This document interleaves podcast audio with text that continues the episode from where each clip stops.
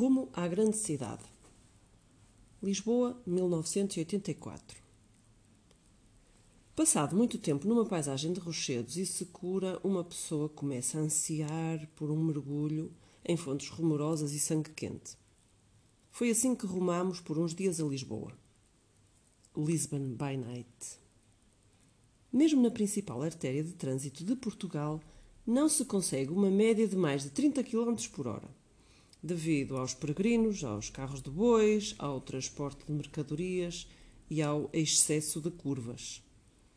Só ao fim de sete horas conseguimos assentar-nos na Brasileira, o cão ruivo entre os cafés, onde à primeira vista tudo decorre sem ordem nem tento. Quem aí passou alguma vez um dia seguido sabe que há um sistema na agitação, um ritual de humores em rápida mutação. De manhã, Damos aí com os profs da vizinha Academia de Belas Artes, bebendo as suas bicas. Uma severa barba escura, uma testa altaneira. Fica-se hesitando, como tantas vezes aqui sucede, entre o judeu e o jesuíta. Durante a tarde, arribam ali alguns turistas e outros vadios. Depois, ao cair da noite, aparecem as prostitutas e os rapazes da vida mais as ciganas dos lírios roxos. Meia hora é quanto dura esta procissão, e a longa e estreita gaveta de charutos está de novo apinhada de artistas da mais diversa índole. Já emborcámos garrafa e meia de Porto, conhecendo-lhe nós a tendência para escorregar devagarinho, quando vemos entrar uns amigos. Está-se a preparar outra noite de olhares brumosos, bebida e desejo, Vemo-lo no momento em que nos saudamos. Um deles é um ator brasileiro. Os outros são portugueses. Um bailarino no musical e uma cantora, manifestamente conhecida, de rádio e televisão, porque toda a gente na rua a abraça e beija continuamente. Antes de nos metermos ao bairro alto, tenho de ir de táxi ao hotel. É uma espécie de acordo tácito entre nós em busca de certo material fumável de natureza viciante que na Holanda, até nos círculos mais conservadores, passa por tão inofensivo como um copo de vinho, mas que aqui pertence à categoria de pecados de que nem o nome pode pronunciar-se e que inexoravelmente acorda visões de janelas gradeadas e ilhas de cativeiro. Portugal apesar de com a Revolução ter recebido de presente uma democracia, nem por isso ficou com um funcionário a menos. Não podia ter tido mais sorte com a minha corrida de táxi do que a esta hora.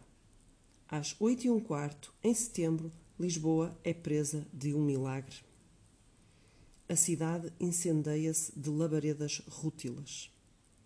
O pálido crepúsculo transmuta-se de um momento para o outro numa vermelhidão que, enquanto algumas fachadas e ruas se tornaram já de um escuro ameaçador, irmana tudo quanto por ela é atingido.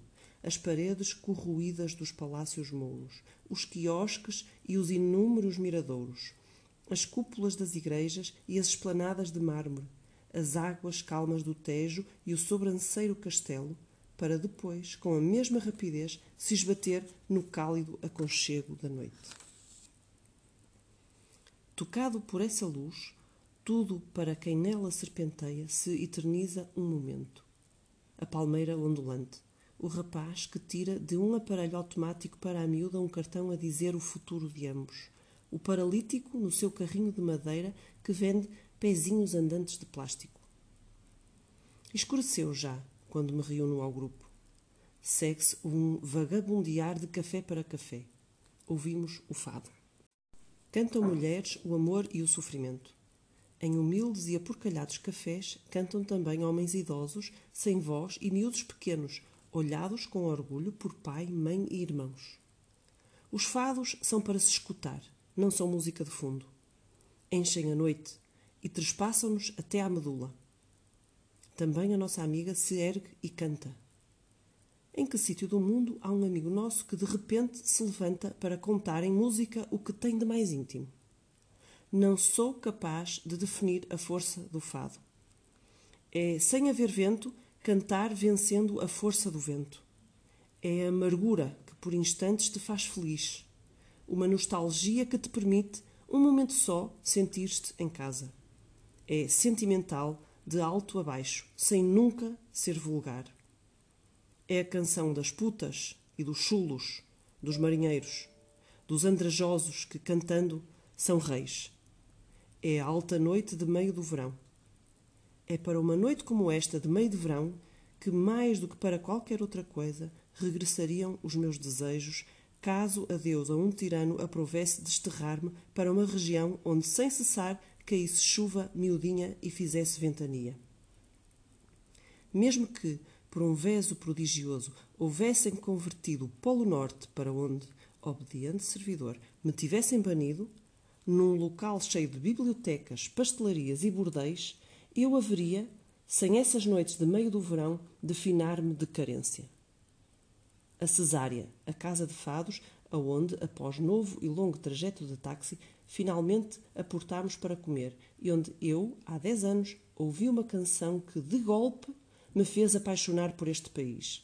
É desta vez uma decepção. Não obstante passar já muito da meia-noite, os cantores são poucos e pouco o público. Para ultrapassar um marasmo destes, lança uma pessoa mão de nutrientes mais enérgicos. São horas para o material fumável de natureza viciante. Faz-se um telefonema a amigos na posse de um carro. Amigos stand-by que aparecem à porta com um guarida sobre rodas por causa do mistério e do perigo. Não demora e estamos sete num Austin Mini a desconjuntar-se. Estacionamos numa rua da maior tranquilidade e inicia-se o sagrado rumorejo do papel de mortalha. Eu, pessoalmente pouco dado a estes produtos, arranjo uma piada a propósito da assustada laboração. Abro a porta do carro e grito por duas vezes para a noite tropical: Chamem a guarda! Chamem a guarda! Porquê? Pois, muito simplesmente porque na minha embriaguez isso me pareceu de uma graça imensa. Mas estava longe de ser engraçado. Em Amsterdão, sucedeu-me ver dois polícias que, enquanto o carro onde eu me encontrava no meio da praça do Spou era cercado por skinheads com cacetes e facas compridas, se passeavam com as mãos atrás das costas e olhando para o outro lado. Mas aqui e, contrariando tal expectativa, surge de repente de todos os cantos e buracos polícia a correr. Tenho de, num segundo, tomar uma decisão. Saio do carro, salto para o meio dos guardas e comporto-me como um doido. Faço caretas, falo sete línguas e faço pino. Lágrimas de carnavalesca galhofa correm-me dos olhos. Funciona. Um estrangeiro vê-os a gente a pensar. Mesmo um tipo capaz de chamar a polícia quando bem se a dispensava. Tendo lançado um olhar de desconfiança ao Mini, a rebentar pelas costuras, batem a sola. De novo no carro, onde por instantes o pânico e a aflição se haviam instalado, sou recebido como um herói. Salvei-os. Por puro alívio e cordialidade, estão dispostos a esquecer que também fui eu quem os meteu em problemas. Tirei-os da água depois de eu mesmo nela os ter deitado. Toma-me a sensação de não merecer totalmente este enaltecimento. A quem pouco hábito tem de tais produtos, eles fazem o efeito de uma bomba. Poucas coisas me ficaram do que em seguida e até ao romper da manhã se passou. Recordo-me de estar num parque, contando em alta voz histórias de uma velha mãezinha com o seu relógio do cuco e de termos acabado apropriadamente e, como sempre, no finalmente, local de perdição e de arriscada doçura, onde entregam as bebidas de uma espécie de cova dos leões e onde eu, enquanto um travesti imitava num palanque Liza Minelli, por uma última vez me virei e vi centenas de rapazes morenos sentados no chão numa atenção devota com uma cintilação nos olhos que raramente se vê em gente e frequentemente em animais selvagens ao crepúsculo. Iam-se fazendo horas de regressar à solidão das paisagens da montanha. Monstruosidades. Cada vez que vou a Lisboa, eu ia lá mais vezes no tempo em que ainda morava em Amsterdão. Fico contente por voltar a ver os mesmos mendigos e as mesmas monstruosidades. Elas expõem-nos aos olhos, lançando a linha à esmola, as suas excrescências corporais, ou exatamente a ausência de partes do corpo para nós óbvias. Demonstrarem eles semelhante perseverança tranquiliza uma pessoa. Tal como uma mudança escassa no pessoal diz qualquer coisa da qualidade de um restaurante, assim também diz qualquer coisa da qualidade de uma cidade o reencontrar, ainda que depois de anos inteiros sem lá irmos, da coleção de mendigos a que nos habituáramos. Ninguém conhece os recessos a um restaurante tão bem como o empregado de mesa e o porteiro. E se nem eles arredam pé dali, e há agora um cliente recusar confiança ao estabelecimento? Não, não pode deixar de ser uma cidade aprazível aquela que sabe amarrar a si continuamente os seus marginais aleijados e mendigos, os verdadeiros conhecedores dos seus intestinos. Uma cidade que se preza não anda todos os anos substituindo o mobiliário das suas ruas. E nós, depondo de vez em quando uma esmola numa abóbora escarvada, cumprimos um dever, o de preservar este dispositivo social de contraste, esta provisão moral que nos é altamente necessária a nós, filhos da abundância. Felizmente que quando chega a Lisboa, lá está ainda no mesmo sítio aquela mulher gorda, em forma de pipo, no seu cesto de vime. Cai uma chuva miudinha e ela pôs sobre a cabeça uma caixa, uma caixa de cartão de margarina virada para baixo. Ainda ali continua. Uma rua à frente, o rapaz cego que, encostado à parede de uma loja, se limita a erguer uma mão frouxa e a fazer-nos ver claramente, sem fuga possível, as pálpebras cozidas uma à outra. E além, na exata esquina onde o aguardávamos, está de novo o homem sem pernas que continua a vender os mesmos sapatinhos de plástico em miniatura. Ele segura-os aos pares por umas guitas e fala-os dançar para baixo e para cima sobre uma mesinha baixa à sua frente. Prazenteiros, os sapatinhos fazem tic-tic. Pela maneira gritantemente discreta como ele sobre o passeio acomodou a roupa, espera-se entretanto que sintamos o buraco negro onde os seus próprios sapatos deveriam estar. Perto do hotel, contra os degraus de mármore do cinema, vê-se deitada uma mulherzinha pequenina. Mas parece um novelo cheio de pontas soltas, deixado ao abandono por um gato traquinas. Importa tomar cuidado, não o pisemos. O montinho de gente que ela é. Um menino de cinco anos tem mais peso do que ela. Ali está, a cabeça entre os joelhos e encolhida como se nunca mais se quisesse estender e desenrolar, sem defesa contra qualquer pá ou vassoura dos arredores. A única coisa que por cima dessa bola de trapos vemos tremelicar é uma minúscula mão rugosa. Ó altar das esmolas! Não se vê senão esse bocadinho de carne, como o ave do bico da ave recém-nascida, ainda informe, num ninho abandonado. Lisboa é uma cidade nítida, sem lixo ou imundice. Crescem aí palmeiras e laranjeiras. É boa para se andar nas calmas. O empedrado apresenta-se impecável. Misericordiosa, ela guarda os mendigos na palma da sua mão. Numa cidade assim, qualquer pequeno acrescento ou supressão funciona como um abalo telúrico. Eles tornaram-se também os teus mendigos, e a sua presença experimenta-la tu sismicamente. Sentes logo se um falta. É uma notícia de primeira ordem ter aparecido algum novo. Num caso assim, a tua visão do mundo recebe um curto mas intenso ajustamento. De repente, ali está, este ano incontornavelmente presente, na esquina mais movimentada do Rocio, o homem formado só de queixo, encostado à parede o queixo desce-lhe sem qualquer ondulação ou cavidade, diretamente da cara para o pavimento. Ele assenta, por assim dizer, no seu metro de queixo. De longe tem-se primeira impressão de um Buda que oferece ao mundo o espetáculo da sua deleitosa e nua zona ventral. Mas mais de perto vê-se tratar de facto daquela imponente papeira tudo naquele homem, o tronco, os lombares, as pernas, desaparece atrás desse bócio. A mulher do cego tocador de tuba, essa faleceu. Ora nesta praça, ora naquela, produzia ele sempre as mesmas duas moldinhas infindavelmente roucas, infindavelmente desafinadas, a que ela juntava uma dolente cantilena. Agora ele avança por entre as pessoas pelo braço de outro velho, que só segura a latinha do dinheiro e não canta. Da tuba saem, com igual de nodo, aquelas mesmas duas modinhas, com a rouquidão e a desafinação de sempre. Ele sopra, sopra. Perceberá ele, tal como eu, a voz da mulher a acompanhá-lo, a sua entaramelada canção de marinheiro?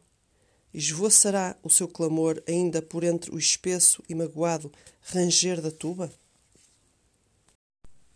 O Majestic. Quando vou ao Porto, passo sempre uma tarde no Café Majestic.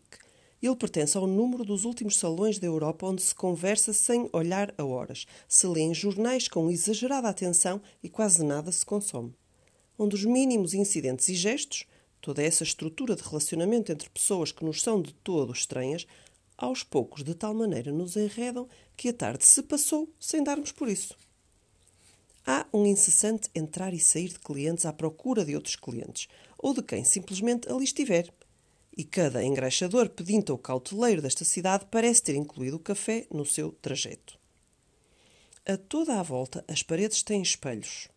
E do teto olham-nos com desdém figuras meio mitológicas de gesso, conseguimos descobrir no meio delas um Neptuno e, com alguma boa vontade, também uma ninfa do mar, que aliás mais parece a Sarah Bernhardt. O conjunto foi executado incontestavelmente por um escultor com uma sã aversão à humanidade. Dessa aversão participa o empregado de mesa. Numa rabona negra e com um guardanapo branco no antebraço, arrasta desalentado os pés, indo e vindo por entre as mesas ponderando com vagares de ruminação mental os prós e os contras do suicídio e o alívio que lhe traria se, nesse mesmo instante, o estabelecimento acabasse consumido das chamas. Olha a modos que, indignado, se alguém ousou encomendar-lhe um café. Ao longo das paredes, sob os espelhos, alinham-se sofás de couro. Há neles tantos estragos e rasgões que a palha salta para fora. Ali, do lado contrário àquele onde me sento, anicham-se todas as tardes dezenas de velhotas. Um desfile de emplastro, ruge, pestanas falsas e laca para o cabelo de nos tirar a respiração. Bebem um cálice de porto e lançam miradas lascivas. Do lado delas, o empregado é um jovem com um sinal cor de vinho na face, de proporções incomuns. Uma risca finíssima Divide-lhe o cabelo numa vigorosa onda esquerda e numa não menos vigorosa onda direita. As prediluvianas damas mal falam entre si, como se necessitassem de toda a concentração e energia para conseguirem manter-se direitas, sem que inesperadamente uma costela se lhes solte. O Clube das Centenárias, assim lhe chamo eu, mas não me admirava que andassem nos 150 ou 200 vê-se a aplicação heroica com que velam porque os esqueletos não se lhes desconjuntem. Se de repente, com um plof, uma perna se soltasse e viesse parar ao chão, garanto que não me espantava.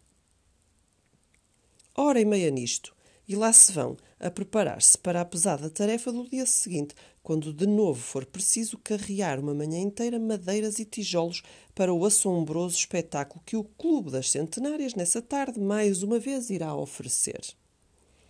No Majestic há agora mais serenidade. Cada gesto dos ainda presentes torna-se agora no fulgor escarlate do crepúsculo prenhe de significação. No ângulo está sentado um homem impecavelmente enroupado pela moda errada, tipo caixeiro viajante, fazendo mesuras fanfarronas e enigmáticas para um moço camponês de aspecto suado e tendência para semblante suíno. Tudo gira, revelam-no tantos os olhos como as mãos do homem em volta da pasta de diplomata ao lado dele sobre uma mesa. O semblante suíno escuta. O homem gesticula. Tento engenhar uma história que case com aquela impenetrável pantomina. São contrabandistas que se conhecem desde longa data. Na pasta encontram-se quilos de cocaína. Ou então o homem é um angariador que dá aqui audiência a horas certas e que tem para o suíno, que acaba de violar a irmã, um emprego no contrabando marítimo. Na pasta há contratos duvidosos e um maço de dólares falsos presos por um elástico imundo. Estou de tal maneira perdida em pensamentos sobre o que aqueles dois estão além a mancomunar que só agora reparo que um ajuntamento de surdos mudos deu aqui entrada. O grupo escolheu um lugar no meio do café. Estão em grande cavaqueio uns com os outros em linguagem gestual. E o que é extraordinário é que, ao fazê-lo, mexem as bocas como se expelissem palavras verdadeiras. Não se ouve nada, mas que tagarelas eles são tipos caladinhos nenhum por ali. O caixeiro viajante levantou-se, entretanto, e ergue com as pontas dos dedos a pasta de diplomata. Como um relicário, move-a na direção do jovem suíno. Abre-a com solenidade e extrai um dossiê preto. Vejo como faz passar as bolsas de plástico uma a uma. Tenho, por um destes acasos, de com um desvio, ir um instantinho ao carte de banho. Nas bolsas há fotografias de dançarinas de striptease e miúdas despidas, do género das que nos anos 50 se viam nas montras da Place Montmartre, com bolinhas brancas coladas nos mamilos e pelos públicos mal focados. O jovem suíno parece atingido por um raio. Nenhum só músculo no seu rosto se mexe. Então, com o copo ainda por tocar e sem dizer uma palavra, levante-se e parte. Os ombros ficam-lhe estranhamente altos. Deixo-me recair em reflexões, olhando o silencioso paleio dos surdos mudos. A hora das refeições chegou ao fim. O movimento aumenta novamente no café. Em redor de mim, assenta a reais um clube inteiro de 10 a 20 anos, todas miúdas.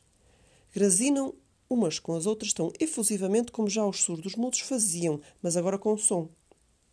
Estou completamente cercado. Não posso evitar entrar na conversa. Se eram amigas? Não, irmãs. Quantas então? Oito. Todas irmãs? Absolutamente. Sem que eu o tenha notado, o moço camponês, com tendência para a fachada suína, está outra vez no café. Pega de uma cadeira e vai sentar-se entre as cachopas. Percebo que tem namoro, namoro com a miúda feia, a mais feia das oito. As irmãs parecem bastante desvanecidas com a conquista familiar. Reduzem, em todo o caso, de orgulho. Também ele reluz, mas de quando em quando olham pelo canto do olho com ares culposos. Eu sou a Eva e estas são as minhas leituras. Foi o capítulo 22 de Um Almoço de Negócios em Sintra.